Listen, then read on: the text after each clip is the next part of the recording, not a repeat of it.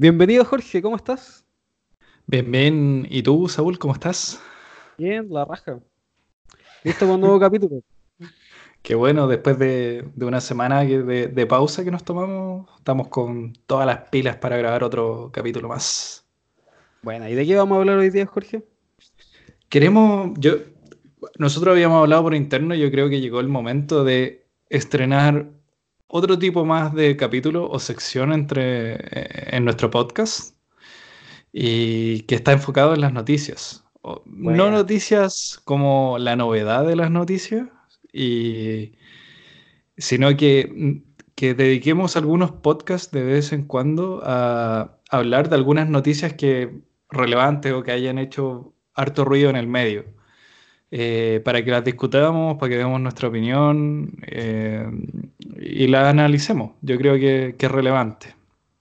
Sí, bueno, particularmente en el capítulo vamos a hablar de dos empresas importantes, de, sobre dos publicaciones que hicieron hace un par de semanas, pero son bastante relevantes. Eh, ¿Anunciamos las dos al tiro? Sí, pero pero me acabo de acordar de algo para hacer. Para seguir, haciendo que este podcast sea lo más disperso posible, es que cuando, quiero agregar un, pequeño comentario al podcast de mi entrevista, al capítulo, eh, porque al final de ese capítulo, no sé si alguien habrá llegado a escuchar la hora y media, eh, tú me preguntaste como como alguna recomendación como para, para ser un buen líder, algo así. Yo te nombré varias cosas, te nombré algunos libros, pero después que terminamos de hablar me, que, me quedé pensando y fue como, hay algo que es súper, súper importante y creo que no lo mencioné, y que es la empatía. Y creo que, que es súper, súper importante cuando tú estás liderando, eh, como eh, empatizar con tu equipo, empatizar con el usuario, empatizar con la contraparte, empatizar con todos los demás. Todos los libros de liderazgo te dicen que tú no puedes ser líder si es que no eres empático. Y todos los problemas de cuando tú veas a alguien que no es buen líder o que es más jefe, te vas a dar cuenta que son personas que son poco empáticas con su equipo, que prometen cosas eh, sin tener en cuenta la carga que tiene el equipo, o por ejemplo cuando tú tienes un programador con poca experiencia y tú te quejas de que, de que pucha, ¿por qué se equivoca? o por qué, o por qué va tan lento y tú no eres empático porque no, no recuerdas que, que en el comienzo tú también partiste sin saber programar y también te equivocabas. Entonces, la empatía es lo más importante. Es como el primer paso. Si tú no eres empático, te perdiste. Eso quería, quería agregar. Uno puede decir que si no es empático va a fallar como en muchas áreas de la vida y no, se, no es exclusivo de eso. Pero como enfocándolo también, eh, es muy común que el desarrollador o quien esté involucrado en hacer soluciones para los usuarios se queje del usuario y que sienta que el usuario es tonto. Pero si lo piensas bien, el buen, las buenas aplicaciones estudian a sus usuarios entienden sus problemas y los ayudan a resolverlos, porque obviamente si el usuario supiera y tuviera ya una forma de resolver ese problema, no tendría por qué usar tu aplicación y no tendría por qué recurrir a ti. Entonces también la empatía debe estar a ese nivel. Sí. Sí, y por eso vamos a usar la empatía para conectar con una de nuestras noticias. no, pero antes de, para hacer un poquito más disperso, quiero retomar de mi entrevista. Dale. Y quiero decir que me retracto de todo lo que dije. Todo es mentira. Ya, me parece bien. Me parece bien. Ya, pero ya, conectando con lo de la empatía, es que vamos a hablar de una noticia que salió ya, yo creo, hace un mes, eh, que es sobre Slack, que Slack reconstruyó eh, el código de su aplicación de escritorio, que en su momento fue muy criticada por los usuarios, y por eso podríamos ver que Slack, dígame, dígame. No, contar un poquito cómo es Slack y cómo afectó. A mí por lo menos me afectó harto en mi modo de trabajar y la valoro mucho. Y ya con este cambio es como, uh, bien, se notó harto la diferencia en cuanto a rendimiento. Que... Sí. Para, para, los que no conozcan, Slack es, una eh, es un producto, es un servicio que te permita eh, mejorar la comunicación en tu equipo. Hablando, explicándolo de manera más simple, es un chat, es como WhatsApp. es como WhatsApp, pero eh, con asteroides y que lo puedes usar en todas tus cualquier plataforma, en el iPad, en el en, o sea, en la tablet, en el teléfono, en la tele, en el refrigerador, por decir.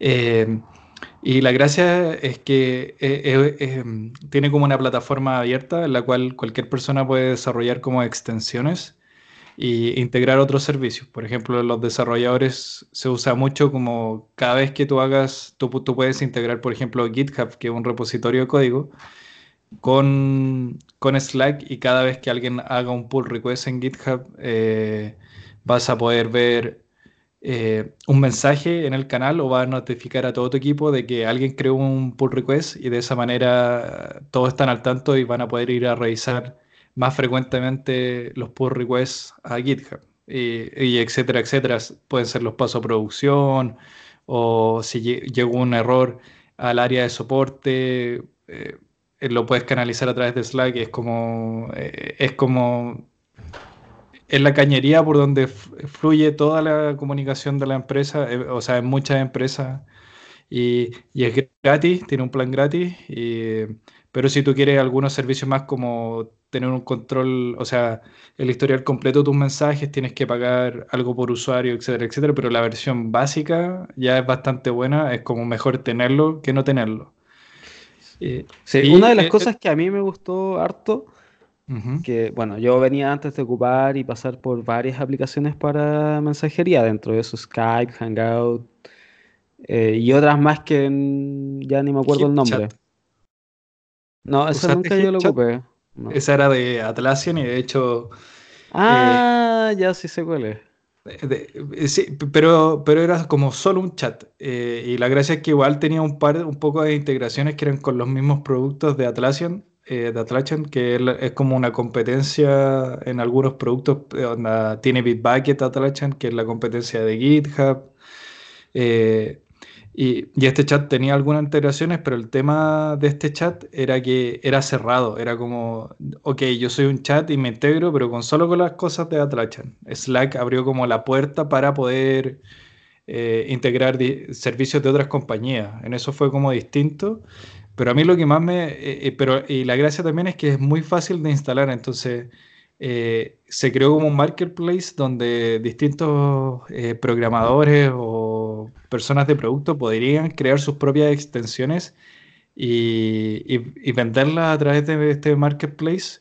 Entonces se generó como todo un ecosistema. Y a mí me llama mucho la atención eso porque hace años, eh, anterior a esto, como para mí, como el, primer intento de Slack, eh, se llamaba Campfire. ¿Qué es Campfire? Es como lo mismo de Slack, pero e, era de la empresa de Basecamp, que también es como un manejador de tareas, y este Campfire, que era otro servicio que ofrecían, también era un chat. Eh, y tú también podías programar extensiones, pero no tenía un marketplace. Como que al final era como, te entrego este chat, eh, tú puedes crear extensiones, te, te explico como el código, pero si no eres programador no puedes hacer nada. Y eso hizo que, al final nunca creciera mucho, porque al final dependía de los programadores, también era no, tenía un... No, no, era gratis, no tenía una capa que fuera gratis para los usuarios, entonces yo, creo que eso lo llevó a morir. No creo que Basecamp ya no lo ofrece nunca más. O sea, perdón, ya no lo ofrece al día de hoy. Slack se los comía todos. Sí. solo por la anécdota, quiero contar que yo igual antes de pasar Slack estaba ocupando una herramienta que después compró Microsoft, si no me equivoco, se llama Yammer. Y que mm. estaba muy enfocada en comunicación de, dentro del trabajo, pero básicamente era una red social. Y ofrecía muchas de las cosas que te da Facebook, o que daba Facebook en ese tiempo, ya este punto ha cambiado mucho. Esto fue como el año 2012. Eh, pero claro, eran infinitas alternativas. O sea, la comparación de usar Skype como un chat para comunicarte con el equipo, Hangout como un chat, WhatsApp para comunicarte con el equipo, versus esta otra herramienta era muy complejo, no habían dinámicas claras y la gracia que te ofrece Slack, yo creo que sí, al programador le sirve mucho porque de hecho tiene herramientas para compartir código dependiendo del lenguaje de programación. Y eso te dice como sí, esto es una herramienta hecha por programadores para mejorar la comunicación en equipos de programación. Pero se muestra tan sencilla y tan fácil que es aplicable a cualquier equipo. O sea, la dinámica de poder, poder construir canales en los cuales tú te puedes ir sumando para enterarte, no sé, ya tenemos este equipo enfocado en este producto, pero generalmente en todas las empresas hay un canal random donde se comparten los memes. O hay un canal de noticias donde vas dejando cosas que pueden ser relevantes para toda la empresa. Entonces te puede, te da esa forma de manejar dinámica, además de poder construir eh, comunicaciones entre una o más personas eh, sin la necesidad de crear grupos estrictos. Entonces, de forma sencilla, te genera una estructura más compleja y que se mantiene de esa forma. siempre se ve muy sencillo. Sí. Y yo creo que eso fue uno de los puntos principales por qué triunfó hasta este punto. Sí. Eh, bueno, y, como estábamos hablando, eh, la noticia es que Slack reescribió el código de su aplicación de escritorio. Su aplicación de escritorio, para poner en contexto, es una aplicación hecha en Electron, que es un paquete de, JavaScript que te permite escribir aplicaciones de escritorio para, eh, para múltiples eh, plataformas. Entonces, este chat de escritorio fue como uno de los primeros productos que lanzaron o los primeros códigos que escribieron y esto fue casi previo al boom de React y por eso la, los paquetes o las librerías que usaron para escribir el código en JavaScript eh, no fueron, o sea, fue, lo mejor que había en el momento, pero a la vez eh, en ese momento eh, no había no había todavía, no llegaba el momento en el cual JavaScript cambiaba a, este lenguaje que ya, ya acoge eh, lo, ¿cómo se llama? las buenas prácticas que hay en otros lenguajes.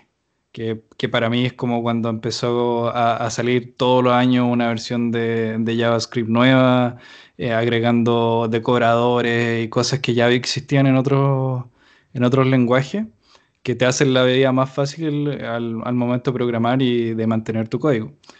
Eh, y puntualmente esta aplicación que, tiene como, que tenía como un código o partió con una tecnología que no era muy fácil de, usar para una aplicación tan grande, el problema que tenía era que por cada workspace, que sería como cada, cada grupo de, de chat que tú tienes en el Slack, o, empresa al que, a la que perteneces, porque tú en Slack puedes pertenecer a, varias, a varios grupos al mismo tiempo. Yo, por ejemplo, con Saúl podemos tener un grupo de Slack, eh, o sea, eh, todo un workspace de, de, Slack, pero yo también tengo el Slack donde tengo, eh, participo en mi empresa, yo puedo tener un Slack de, no sé, pues de Meetup y, y cada uno de estos estaban diseñados de tal manera que cuando partía la aplicación, cada uno de estos quedaban corriendo como en distintas hebras, lo que hacía que el consumo de, memoria RAM de la aplicación de Slack fuera brutal y, fuera poco óptimo, porque al final hay muchas cosas que se repiten entre eh, eh, a nivel de interfaz, eh, que, se utilizan en, en cada uno de estos workspaces eh, que no se estaban reutilizando, sino que era, ok, tú quieres agregar un nuevo workspace, ok, vamos a agregar una nueva hebra y ya son un giga más de RAM que te está comiendo Slack. Y, eso causa mucho problema. Ahí va a hacerlo como un poco más, más claro. Básicamente, Electron lo que hace es levantar una instancia de Chromium sin varias de las herramientas. Entonces es el mismo chiste de que Chrome se come la RAM de tu computador. Entonces, básicamente al levantar un workspace es similar a que estuviéramos levantando pestaña tras pestaña tras pestaña, en lugar de que fuera un sitio dedicado al, al mismo funcionamiento. Y dentro de eso pudieron reducir el consumo de RAM eh, a un 50%, si no me equivoco.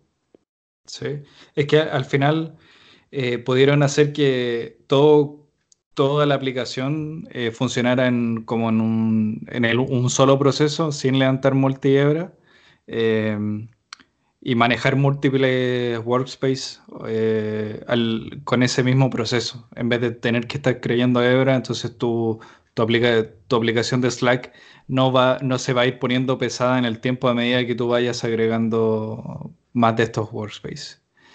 Y cuando hicieron esto, Slack compartió en su Medium de, ingeniería un post de, cómo lo hicieron, cuál, cuáles fueron los puntos que tomaron en cuenta para tomar las decisiones que, que siguieron.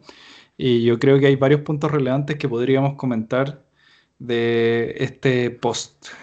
A mí lo que me llamó, bueno, me llamaron varias cosas eh, la atención principalmente.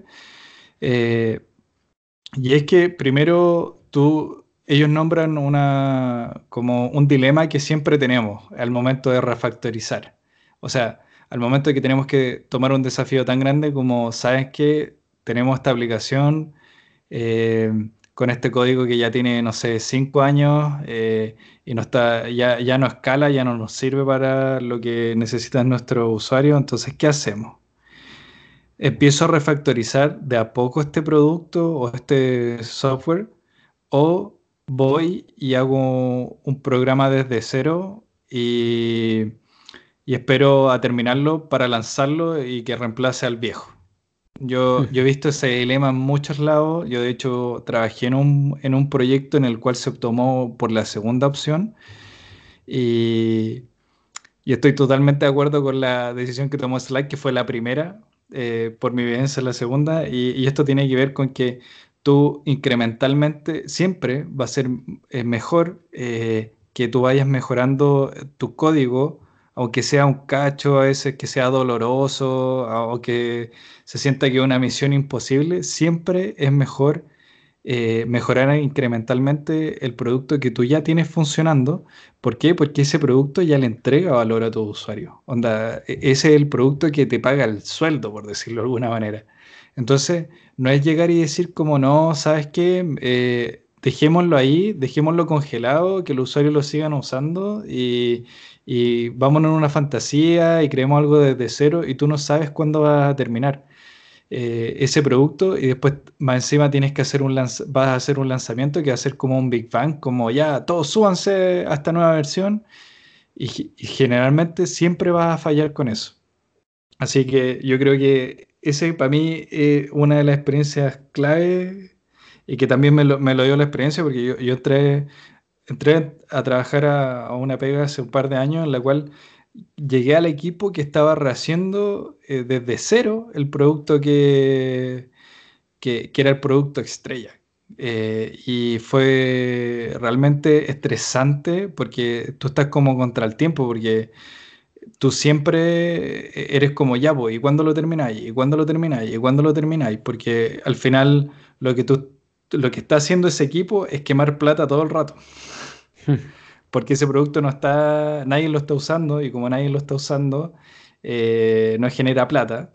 Eh, en cambio, hacer mejoras incrementales eh, le vais cambiando la diferencia y vais agregando valor y no sé, inclusive les podéis llegar a cobrar más a tu usuario. Entonces, aunque te toque un, un, proyecto difícil con una tecnología que no te gusta, pucha, vamos de a poco, vamos cambiando, vamos metiendo algunas partes. Yo me acuerdo que que en una pega fue lo mismo. Había un proyecto que estaba en Java, pero lo fome que, que no tenía ningún framework. Y este proyecto tenía que conectarse con uno de Scrapper y fue como, y estaban escritos en Java y eh, el, el, gran problema de los Scrapper que van y te cambian la página web y tienes que actualizar el Scrapper. Y en este caso era como, para mí era súper eh, problemático actualizarle el código en el Java, no sabía ni por dónde partir, pero lo que hice fue como ya, voy a, en vez de decir como ya, voy a, voy a reprogramar toda, toda la aplicación en otro lenguaje, eh, fui y programé el scrapper en Python y hice que el Java llamara al Python. y el Python le devolvía la información, algo así como una arquitectura de microservicios, que después más adelante podríamos hablar de qué eso. Pero eh, inmediatamente solucioné el problema y hice que, que la misma aplicación agrega, siguiera agregando valor. Al final el, el mejor software, esto lo leí en un libro hace un tiempo, el mejor software es el que no necesitas cambiar, eh, tener que cambiarlo en el tiempo. Porque al final ese no necesita, no tiene como costos de mantención, de nada. Entonces, si ahí ya tienes un software o un producto que genera plata, que soluciona un problema a los usuarios, eh, no, no puedes llegar y, botarlo a la basura. Eso quiero, eso quiero decir. O sea, a mí particularmente me ha tocado varias veces hacer este tipo de refactor. Que siempre he estado muy tentado a botar todo el código, pero al mirarlo y darle una vuelta, siempre caigo en que, bueno, esto está funcionando y por algo también se hizo así. Tal vez no es lo más elegante, eh, pero se puede ir haciendo. Además, eh, particularmente hace poco partí también con un refactor eh, en el trabajo. Y claro, o sea, podríamos poder ponernos a refactorizar y hacer todo de nuevo desde cero, pero siento que es muy fácil que te vaya a tomar infinito tiempo, nunca va a estar listo porque rehacer todas las funcionalidades que se desarrollaron en harto tiempo hacia atrás, no las vas a terminar en un mes, te vas a demorar. Y no sé, imagínate demorar, o Slack se hubiese demorado dos años en rehacer la aplicación que les tomó cinco años. Pero en cinco años más ya esas, esas mismas tecnologías probablemente estén obsoletas de nuevo. Entonces siempre tienes que ir de a poquito actualizándote. Y como dices, no podéis llegar y tirar toda la basura porque no vas a estar generando nada nuevo. O sea, yo una recomendación que hago siempre es que al momento de comenzar una tarea, no propagues los errores que ya existen en la aplicación. O sea, si tienes que hacer la tarea, no la hagas de la misma forma mala que está en otras partes, sino que aprovecha la instancia de ir incorporando mejores prácticas para que vayan reemplazando a las que están actualmente. Sí. Sí, eh, alguna, como la, primera funcionalidad que hizo Slack en este refactoring a una nueva tecnología es eh, refactoring, para explicar un poco el concepto, es como reescribir el código que ya está para que sea más fácil de mantener. Fue el, el modal o el popover que te aparece cuando tú quieres agregar emoticones. Entonces, ellos en vez de ser ambiciosos y como no, vamos a reescribir eh, toda esta funcionalidad de real time del chat, no, partamos con algo súper chiquitito que si lo pasamos a producción y falla, pucha, fome, la gente no va a poder poner emoticones, pero al final va a poder seguir haciendo su trabajo y, seguir, seguir enviando, comunicándose. Eh, y eh, aparte de seleccionar la tecnología, también definieron claramente cómo iban a trabajar con esto, como que una parte del código, eh, como que crearon una nueva carpeta dentro del proyecto donde iba a ir todo el código nuevo, que iba a seguir estos patrones, que se iba a escribir ocupando eh, TypeScript con React y Redux y, y todas las tecnologías como más usadas hoy en día y definieron cómo esta, eh, este nuevo código eh, va a conversar con el código viejo y cómo el viejo también a veces tiene que conversar con el nuevo. Eh, pero es muy importante tener todo eso en consideración antes de partir uno de estos refactoring. Otra cosa importante que encuentro súper valioso, o bueno, que, que, en este caso ellos lo pueden hacer, es que comentan que en el post ellos pudieron probar casi por durante un año eh, antes de lanzar como toda la, la, versión 100% renovada, eh, ir probando cada una de estas funcionalidades internamente y con eso podían detectar tempranamente cualquier error.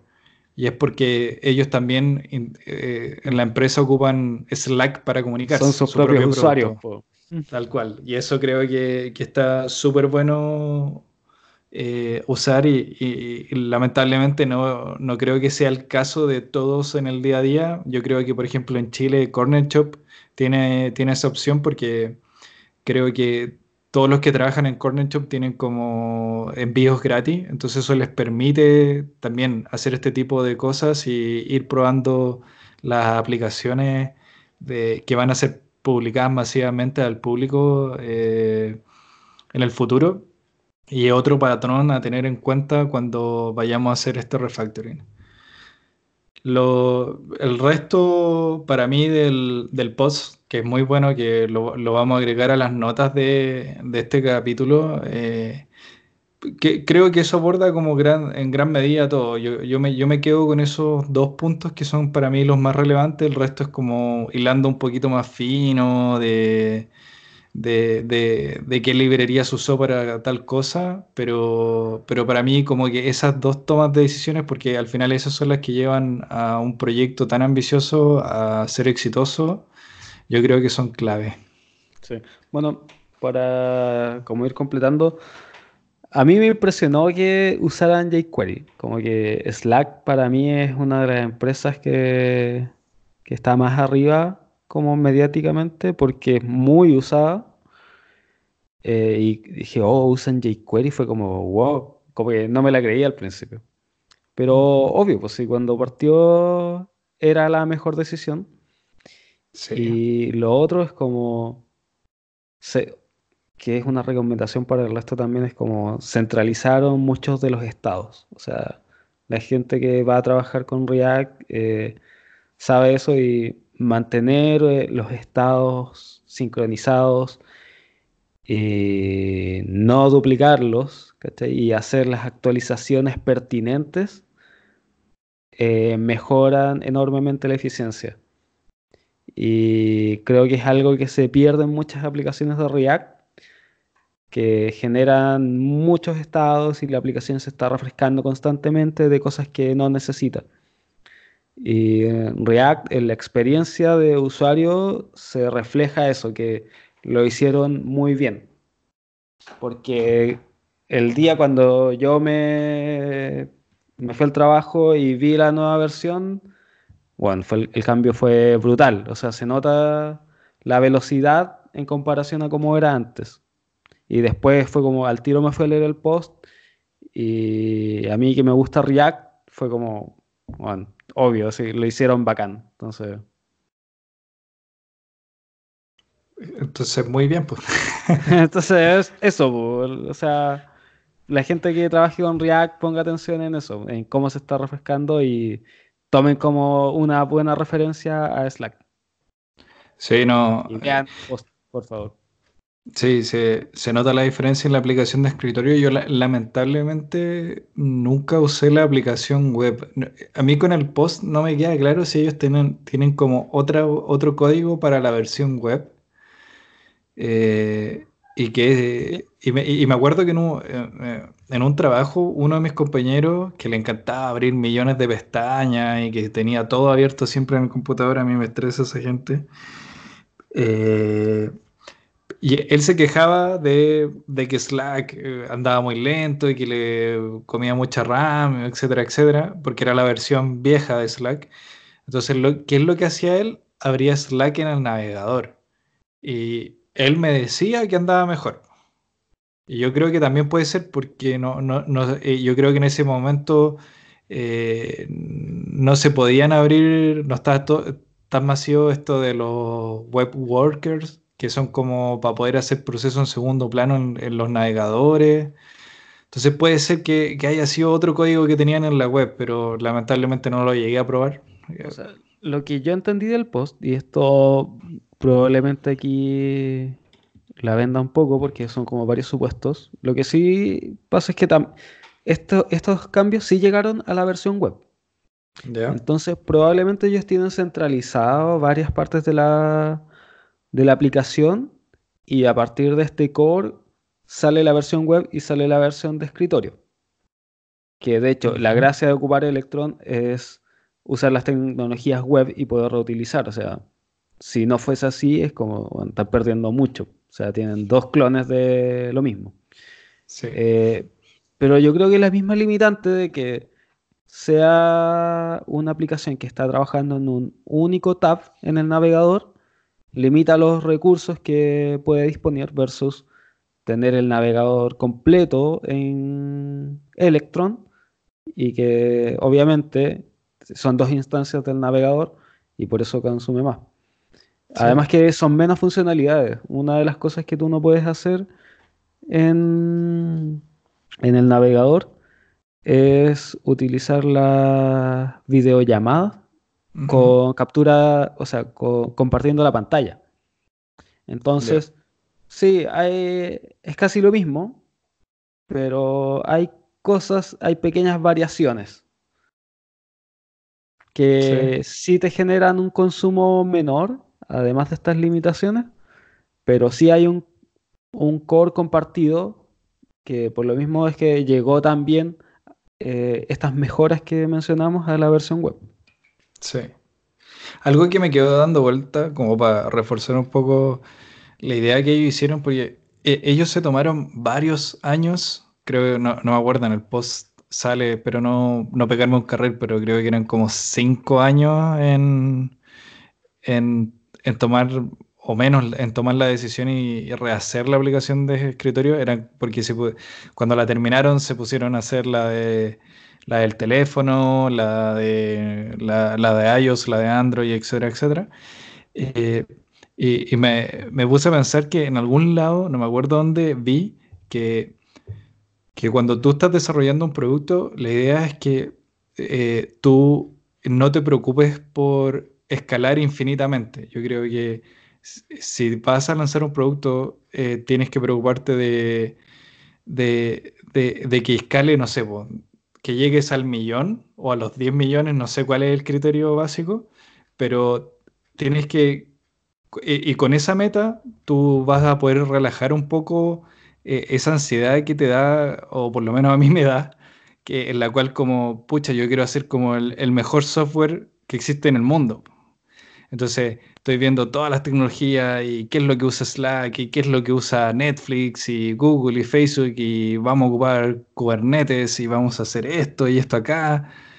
Y en la práctica lo, que se recomienda es como, preocúpate que tu aplicación escale como, no sé, de 0 a un millón y después cuando, o a 10 millones, eh, cuando llegue de usuarios, por ejemplo, eh, cuando llegues a los 10 millones, vas a tener que empezar a refactorizar algunas partes para llegar a los 100 millones. Pero ahí ya como que empezáis a otro tramo y empezáis a tener otros problemas que al comienzo no deberían estar angustiándote y preocupando. Y creo que, que eso también eh, te permite lanzar el producto antes y en una de esas también es lo que tomaron en consideración en Slack para para no ir corriendo a refactorizar y, ahogarse en, el, en que, pucha, eh, sí, come harta RAM la aplicación de escritorio, pero eh, eh, todavía escala un poco más.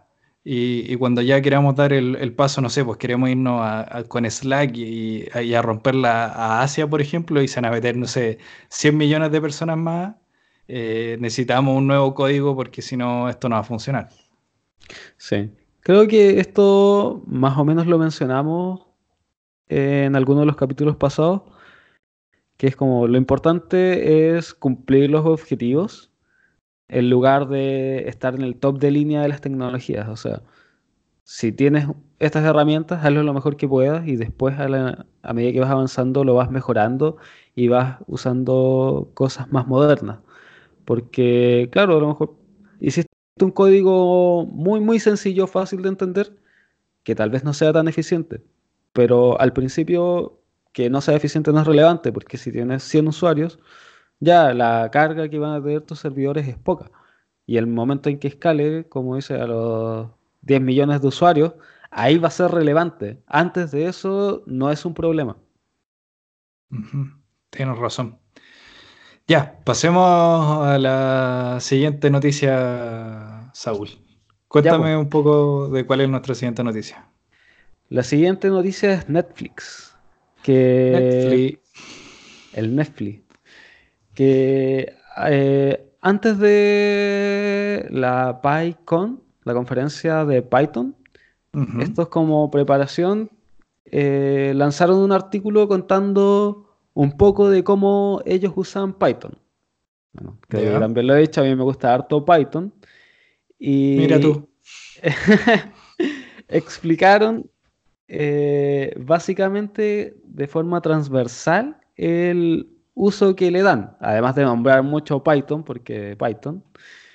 Eh, pero hay dos cosas relevantes, o sea, Netflix ya es una aplicación que ha alcanzado a todo el mundo, eh, tiene millones de usuarios, usuarios y hace algo que es complicado, es transferir todo el tiempo de una alta carga de información. O sea, el streaming consume muchos datos y Sí. eso implica tener un buen manejo, o sea, y debe ser muy eficiente. A diferencia de otras aplicaciones que Slack es como ya envía texto plano, el video consume mucho. Y parten contando un poco de OpenConnect, que es, fue su estrategia para minimizar el impacto de esta transferencia de información. Entonces ellos construyeron un CDN, eh, es un Content Delivery Network, una, básicamente tienen servidores muy cerca de los usuarios finales que están sirviendo el contenido. Pero a su vez estos servidores también deben tener un manejo entre cuál es el catálogo que tienen disponible y se van sincronizando con el resto. Entonces ahí parten hablando de que tienen dos cosas importantes. Eh, la mayoría del código antes de comenzar el streaming está en Amazon y en toda la nube con todas sus miles de herramientas. Y cuando empieza la transmisión, tienen a OpenConnect para generar la transferencia hasta los usuarios finales, finales con un costo muy bajo. Sí, creo que, no sé, aquí me voy a pegar un carril, pero creo que ocupan Dale. un poco como de, de estadística o si queremos llevarlo al extremo como machine learning para, para predecir la carga de, de, de contenido que van a consumir sus usuarios finales y en base a eso es como ya, onda, por ejemplo, va a salir la nueva temporada de Stranger Things. Entonces, en Latinoamérica la gente en su mayoría la ve toda de un tirón, entonces por eso necesito mover como hartos de esos videos, por decirte, a Brasil, porque Amazon tiene, tiene un data center en, Brasil, y de esa manera que la gente que consume, que va a ver la serie en el día del, lanzamiento en Latinoamérica, va a tener muy cerca, y eso reduce como el consumo de ancho de banda, etcétera, etcétera, eh, eh, va a poder ver de mejor calidad y sin interrupciones estos videos. Y, esa es la manera en la cual van como moviendo, moviendo el contenido de- entre data center y data center alrededor del mundo. Bueno, el post cuenta un poco de todos los departamentos que tiene y a qué se dedican y algunas de las herramientas que utilizan. Eh, pero hablando como en un contexto más general, Netflix tiene un departamento especializado en la demanda que se encarga de ir supliendo estos errores, eh, ir detectando cómo va subiendo y bajando y la demanda para generar o soltar los recursos de los servidores. Dentro de las cosas que hacen en- dentro del análisis, eh, va a todo, a muchos niveles. O sea, dentro de eso están las recomendaciones que uno ve. eh, hay aprendizaje automático para poder generar este listado, pero incluso mencionan que lo utilizan para saber a qué series tienen que darle más recursos, como eh, recursos económicos, o sea, cuáles son las series que tienen que ir financiando. Entonces, Eh, para eso tienen como una parte muy importante de data science para estudiar también el comportamiento de los usuarios, saber qué es lo que quieren y con eso producir después nuevas series. Además de también generar buenas recomendaciones y tener un buen catálogo. Sí, y bueno, Python, ya que el, post es como usan Python en Netflix, eh, Python es, el lenguaje que... Mm, eh, ahí voy a, voy a hacer un comentario, voy a hacer un comentario, pero, pero Python es como el lenguaje número uno en, con, librería o paquete, no, no sé, de, de eh, inteligencia artificial.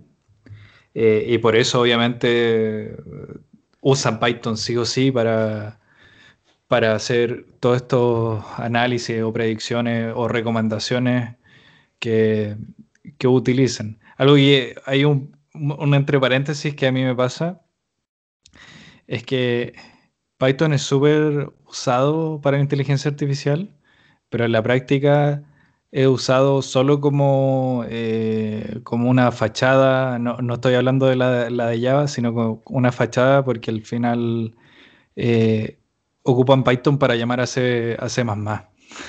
más.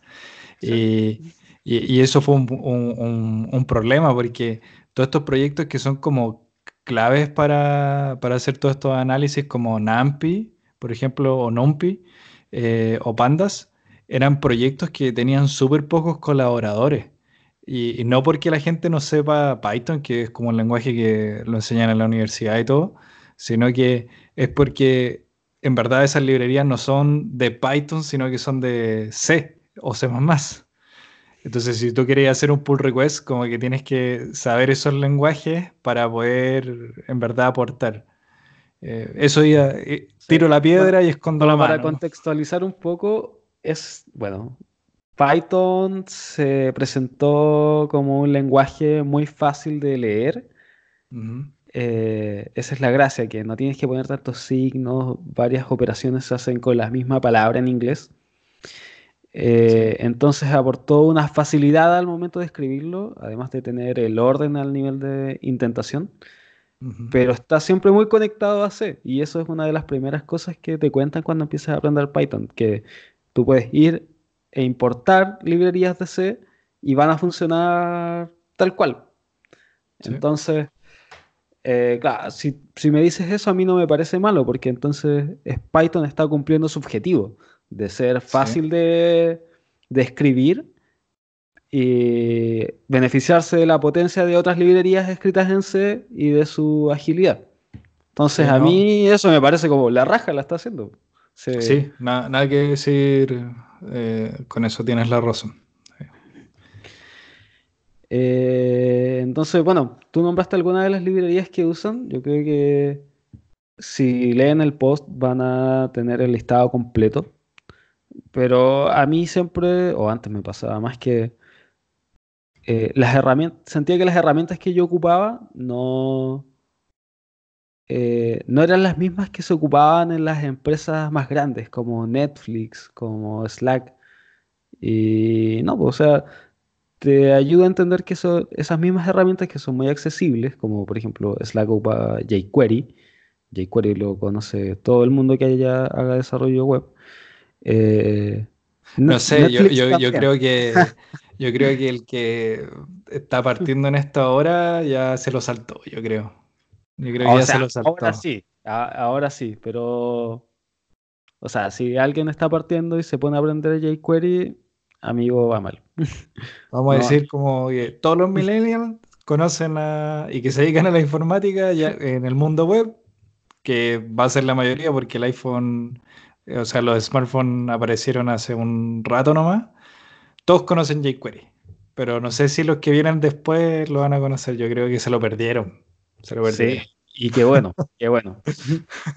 Ah, pero no es el punto importante. O sea, yo creo que lo algo muy beneficioso al leer este post es que es entender que las mismas herramientas con las que está construida una empresa tan grande son las mismas herramientas que, de las que dispone todo el mundo para construir sus propias aplicaciones. Una de ellas, por ejemplo, las que me llamó la atención fue Pandas, que a Pandas le tengo un cariño por haber resuelto un problema en particular en algún momento. Y vi Python, que a mí me encanta. No sé por qué no está tan difundida, pero es un, Python es una interfaz por línea de comandos, es el intérprete, igual que cuando uno escribe Python en la consola y puede ir escribiendo Python como avanzando de a poquito. Y en Netflix también lo ocupan para poder ejecutar script y poder hacer comandos. O sea, la gracia de Python es que te autocompleta y te genera una interfaz mucho más, más amigable. Y otra es Flask, es la competencia de Django. Y lo ocupan para poder generar APIs y poder ir administrando varias de estas capas que tienen de alertas. O sea, otra de las cosas importantes que tienen es que a medida que van saliendo alertas, va subiendo la demanda, ellos ocupan Redis y eso se encola en la tarea y después es ejecutado por otro proceso. Eh, no sé. Quiero nombrar un poco las herramientas, porque no, tú nombraste en NumPy y también es una de las librerías, digamos, más utilizadas de Python. Y muchos de los que usan Python en algún momento lo tuvieron que usar, yo creo. Y claro, Netflix está haciendo cosas grandes con estas librerías, creo que ya lo he repetido muchas veces, que están, están al alcance de, todos. Entonces, es cosa de ir, aprender y darse cuenta también cómo lo está haciendo esta empresa, cómo tiene sus equipos dedicados, tiene para marketing la utilizan, para la entrega de contenidos, para la solución de errores, para mejorar. Hay una, una de las herramientas que desarrolló Netflix, eh, que en, un principio se llamaba como la, eh, la Armada de Monos o de Simios, que ahora cambió el nombre, ahora se llama Chaos Monkey. Pero parte de una idea muy sencilla que cuando yo la leí fue como, wow.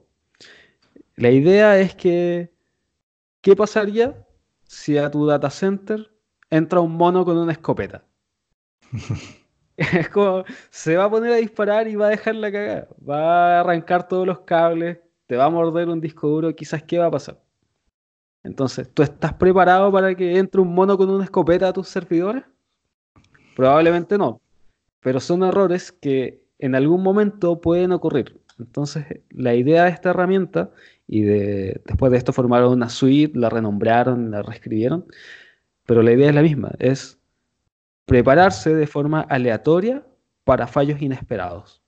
Entonces ellos tienen esta herramienta que está desactivando de forma aleatoria no sé, una base de datos. Entonces eso fuerza al equipo a prepararse mejor ante ese evento. Entonces ya, si se me cae alguna de las bases de datos que, es esclava de la base de datos maestras, entonces perdimos backups. ¿Qué pasa? O vamos escalando en diferentes errores aleatorios y a medida de que van avanzando, vas a estar aún más preparado para que entre un mono con una escopeta y se ponga a morder todos los cables de tu servidor. Entonces, a veces se nos olvida porque hacemos un paso a producción, entregamos el software y está ahí, pero es difícil prever errores como que, bueno, a veces pasa. Amazon tiene una caída y no tenemos conexión. ¿Qué va a pasar con nuestra aplicación? Pierde también la conexión o a lo mejor tenemos un balanceador de carga y si perdemos Amazon tenemos otra alternativa para poder seguir sirviendo el contenido. Entonces, adoptar estas situaciones eh, a mí me parece como bacán. Eh, no he llegado al punto de poder implementarlas, pero cada vez estoy apuntando a, a estar aún más preparado ante estas situaciones adversas que uno le cuesta prever Sí, yo creo que antes de que saliera esta librería, me acuerdo hace años haber leído un post de Netflix eh, o una presentación y hablaba que, el, no me acuerdo si era el CTO de Netflix o algo, eh, que el primer intento de, esto como caos de monos o como se pronuncia, eh, o el mono con la escopeta en el data center, que va a ser la nueva manera en la cual lo voy a llamar. Eh, él iba y, como que hackeaba, entre comillas, como la plataforma desde adentro.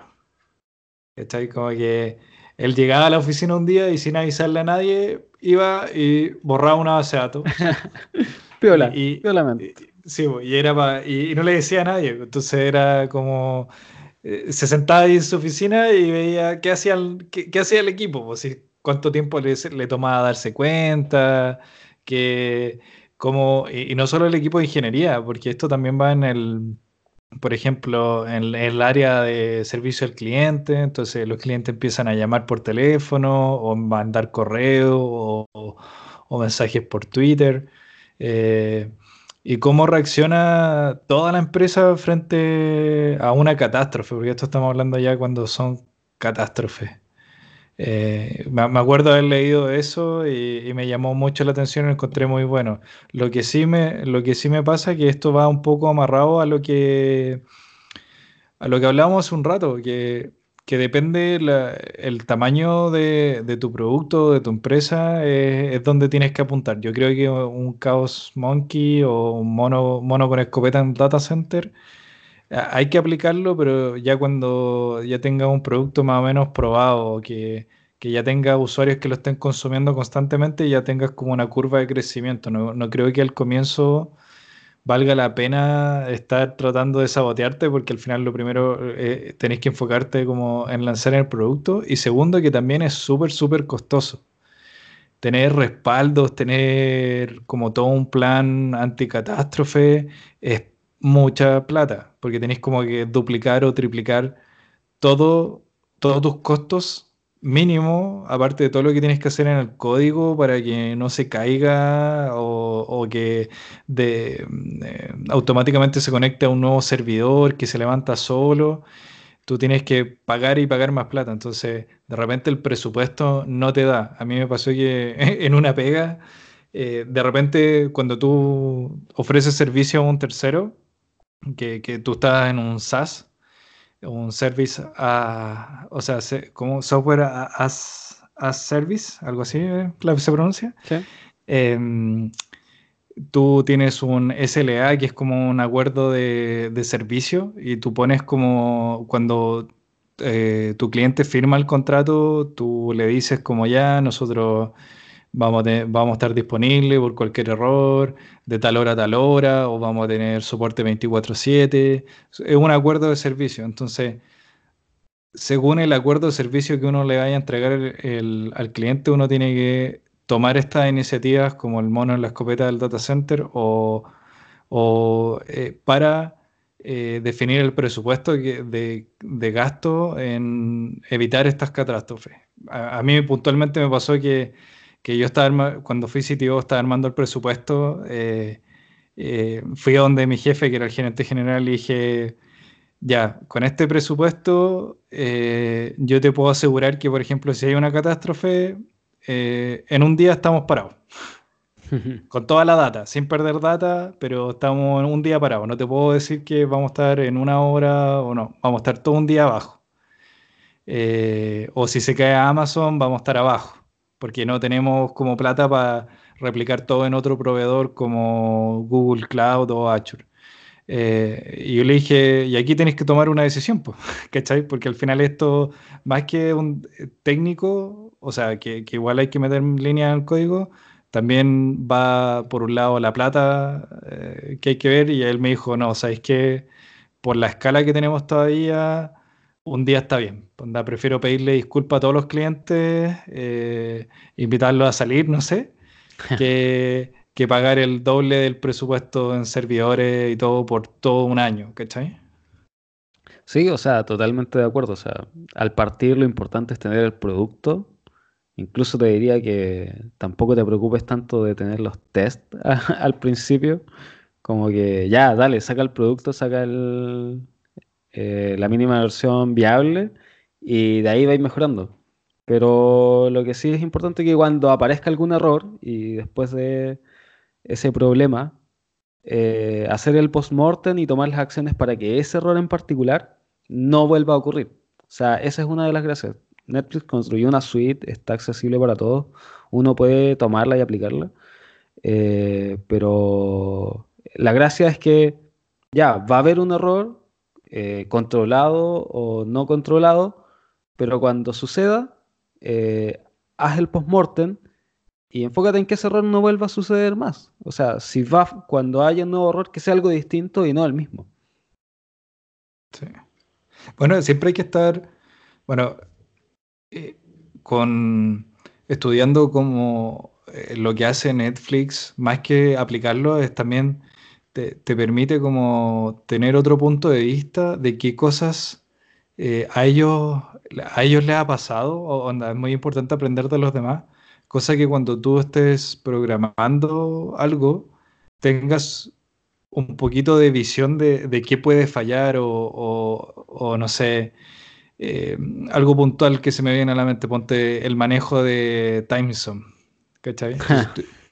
Eh, tú puedes llegar y programar algo con la hora del servidor, por ejemplo, pero de repente, ¡pum!, se te olvidó que, no sé, en uno o dos meses más en Chile cambiamos el horario de verano o el de invierno y, eh, los registros que tú tienes en la base de datos van a quedar con la hora mala y es un problema. Entonces hay algunas cosas que, que estudiando un poco o leyendo cómo los problemas que han tenido los demás y cómo lo han resuelto te va a permitir tener un poco esas visiones eh, para evitar algunos problemas como mayores de que, como el del Timeson, que es un problema muy grande.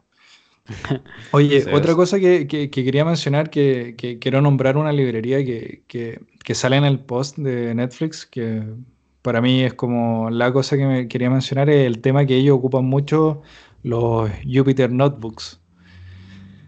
¿Qué son los Jupyter Notebooks? Son como, a ver, no sé cómo explicarlo, pero al final te, te permiten interactuar con la, con la consola interactiva de Python, pero a través de una página web. Eh, y te permite mezclar un poco de, e, Es como un blog de notas, por eso la parte de notebooks, pero la, la, gracia es que tiene algunas casillas o partes del blog de notas donde tú puedes ejecutar código en Python y ver el resultado ahí mismo. Entonces, se ha usado mucho para, por ejemplo, los que se dedican a la investigación eh, lo usan mucho para, para casi que escribir los papers, porque tú puedes escribir como el paper de tu investigación casi paso a paso, completamente en el Jupyter, eh, Jupyter Notebook y, y, no me cae duda que debe haber un, como un export, hay un exportar a PDF, pero algo que te lo convierte como un formato como látex para que llegar y publicarlo. Pero yo puntualmente lo vi mucho en una pega, en la cual el área de BI, que eran, no sé, pues ingenieros industriales que no tenían un background eh, informático, que al comienzo hacían todo su análisis de inteligencia de negocio a puro Excel, pero llega un momento que el Excel no te aguanta hasta ciertas filas. Entonces, ellos uno de ellos se motivó y instalar uno de estos estos Jupyter Notebooks eh, eh, son súper fáciles de hacer. creo que hay, varias como distribuciones en las cuales poco más que tú lo bajáis, le haces doble clic y todo funciona. Y empezáis a probar ahí mismo en la línea y vais probando y ensayando y puedes usar todas las otras librerías que mencionó Saúl eh, para analizar datos, para graficar o para, para empezar a, trabajar. Yo creo que, que, mucha gente va a entrar en el mundo del código eh, a programar más gracias a, estos notebooks que están existiendo. O hay, gente que dice que esto, son, es, esto es el nuevo Excel, inclusive. Iba a ser ese chiste, pero me lo robaste. pero sí, básicamente es como un Excel con esteroides. O sea, puede ejecutar, puede generar visualizaciones, puede generando un montón de cosas más. Sí, de, hecho, los modelos de inteligencia artificial generalmente tú, tú los puedes eh, entrenar y, usar eh, escribiendo Python en tu editor de código preferido, pero también lo puedes hacer a través de los Jupyter Notebook. Y los prefieren, ¿por qué? Porque como tú puedes escribir estos tipos de, como escribir texto, es como más user friendly y al final cualquier persona puede llegar y usarlo. Entonces, eh, esto empieza como a de, de, demo, a, ah, que trate que me esté equivocando en el podcast, democratizar eh, un poco el, el, acceso a la información, que es súper clave en la empresa y que no dependan de un ingeniero. Hay de un ingeniero en informática. Hay empresas como que tratan de que hayan informáticos en todas las áreas para poder como acceder a los datos o generar reportes por ejemplo, en un área de finanzas, en un área de marketing. Y con este tipo de herramientas, esos mismos equipos pueden llegar y hacerlo. Lo único que van a necesitar, necesitar que el equipo de informática le habilite un acceso a los datos, a la base de datos, a lo que sea, o que le exporte la información en un CSV. Eh, y ellos mismos van a poder empezar a hacer sus propios análisis. Entonces son mucho más independientes. Yo creo que, que es un gran avance. Así que eso, ¿te queda algo más que, que, mencionar? No, eh, como para ir cerrando, haciendo un análisis, creo que hay algo muy valioso en estas dos noticias y es compartir la información y la experiencia que han ido desarrollando las dos empresas. O sea, a veces uno hace cosas que son buenas, hace este tipo de refactors, pero verlo a gran escala por Slack y por Netflix, que te cuenten un poco de cómo están funcionando, es súper útil para el resto. Y es algo que uno siempre debería estar tratando de hacer, de dejar un escrito y publicarlo y compartir cuáles son las mejoras que uno vaya realizando en cualquier área. Puede hacer, compartirlo incluso entre el mismo equipo, entre la misma empresa eh, generar conocimiento, porque de eso se va beneficiando el resto. O sea, estos ejemplos son, eh, yo los agradezco personalmente. Sí.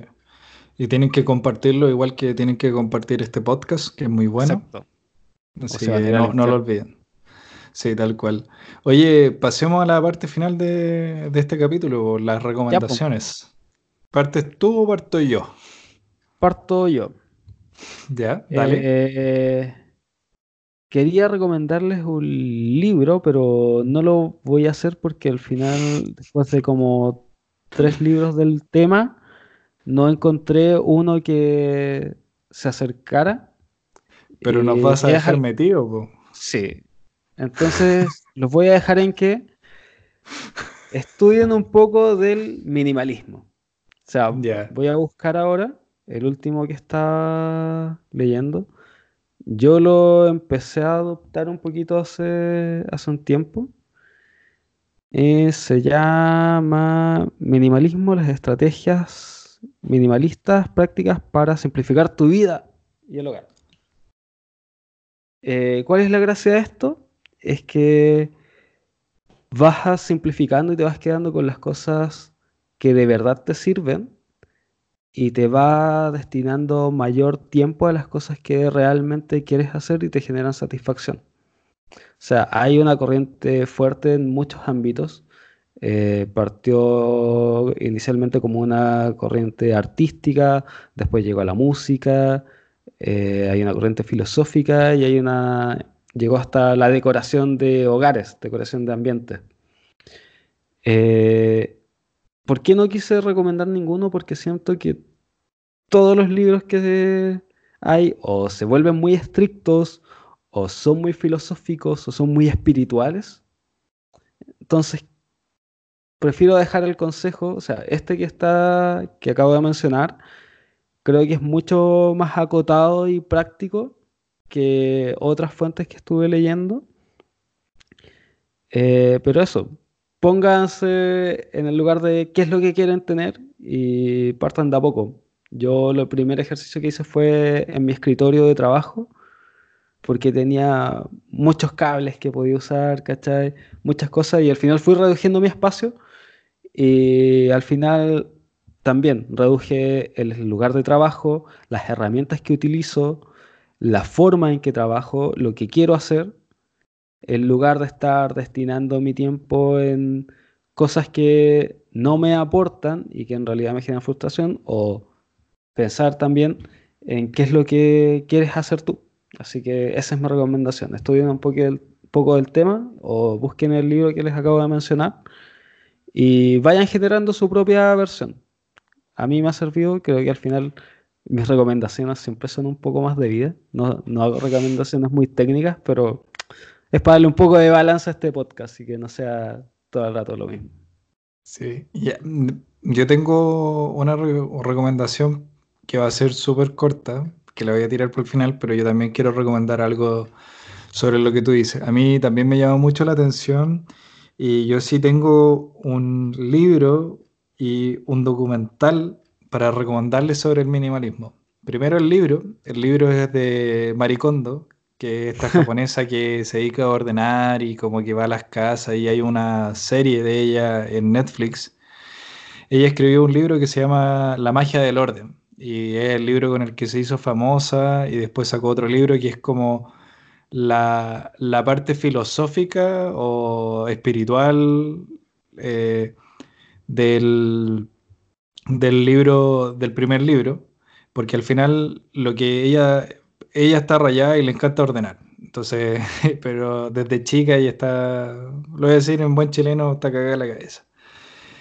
Eh, pero lo te enseña que la primera técnica para poder ordenar es que tú tienes que dejar ir cosas. Tú tienes que tener menos cosas para poder ordenar, porque si ya va, va, a ordenar, pero si tienes, no sé, mil libros, igual tienes mucho espacio ocupado en mil libros, entonces es difícil ordenar una casa con mil libros. Tienes que empezar a quedarte con los libros que de verdad te importan. Entonces ahí es donde conecta con lo que nos decía Saúl del minimalismo, que al final es que tengas cosas que te agregan valor, pero para mí la enseñanza clave es que, eh, es que tienes que aprender a dejar ir, cosas que de verdad no usas, que no te, que no te sirven, y eso tú lo puedes escalar eh, después como a tu vida personal, ¿cachai? Cuando tengas, tengas como una amistad que no, como que no pasa nada, o, como que al final te trae más problemas que, que cosas buenas, hay que dejar ir, hay que dejar ir y una manera de hacerlo es, partir con cosas como inertes o físicas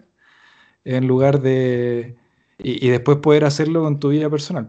Y el otro es el documental de minimalismo que está en Netflix, que te cuenta la historia de dos tipos como que descubrieron, o sea, que se encontraron con el minimalismo y les cambió toda la vida y ellos escribieron un libro que no me acuerdo vale, pero te muestra como todo el tour de ellos por Estados Unidos hasta el lanzamiento del libro y cómo se van acercando con distintas personas. Y, también es, choro. La diferencia que tienen entre los dos puntualmente es que la Maricondo te dice como vota, ¿cachai? Vota todo, ojalá que no tengáis nada para que sea más fácil ordenar. Y a mí eso me, complicó harto porque llega en una parte a los libros y, como que yo tengo hartos libros, entonces era como, no, estáis loca, no voy a, no voy a botar los libros, cállate. Eh, pero por el otro lado, los otros tipos te dicen como, como que no está mal en tener cosas que te gustan o que tengan eh, valor para ti. Entonces, si, inclusive, si tú quieres ir y, no sé, eh, te vas a comprar algo que es caro algo, no sé, que no sé, te haga comprar un, sillón de 3 millones de pesos, ¿cachai? Algo absurdo que podría ser para la, para la mayoría de los mortales va a ser absurdo, pero no importa, porque ese sillón es importante para ti. Entonces, lo importante, eh, lo, que es clave es que tú te rodees de cosas que sean de verdad, de verdad importantes para ti. Eso cierro con eh, agregando los comentarios de Saúl. Y mi recomendación es un juego para variar. Este es un juego indie que se llama Donut County. Y lo empecé a jugar esta semana y lo terminé, o sea, partí como el lunes, lo terminé ayer. Eh, son como, yo creo que con suerte, 6 horas de juego. Es un juego indie. Y, le tenía poca fe, porque al final el juego es como un juego de puzzles donde tú eres como un hoyo que aparece en la tierra y tienes que como que eh, absorber cosas, ¿cachai? Que, hay, eh, que aparecen en el juego y va creciendo el hoyo hasta que como que te empiezas a comer todo. y le tenía poco fe al juego, pero los diálogos y la historia y, mecánicas, mecánicas que después aparecen porque es como súper simple al comienzo del juego porque lo único que hace es como mover con el mouse el hoyo y van cayendo cosas y se agranda el hoyo y va como absorbiendo cosas más grandes, pero después le pegan un giro al tema y bueno, qué sorprendido, qué loco en el juego, con la, la, no sé, por la batalla final, no, no, podía creer lo que estaba jugando, la música del juego también es muy buena, así que nada, se los recomiendo y les voy a compartir después el link para que lo puedan ver. Bueno, bacán. Así que con eso, Saúl, estamos, otro capítulo más, vamos que se puede. Este es nuestro cuarto capítulo, quinto. No, el quinto. Quinto capítulo, wow. Sí, así que ya, para variar una hora y media, esto parece una maratón. ni, al gimnasio voy tanto tiempo. Así que, así que ya, los mandamos un saludo a todos nuestros oyentes. Nos vemos en la próxima. Chao, chao. Chao.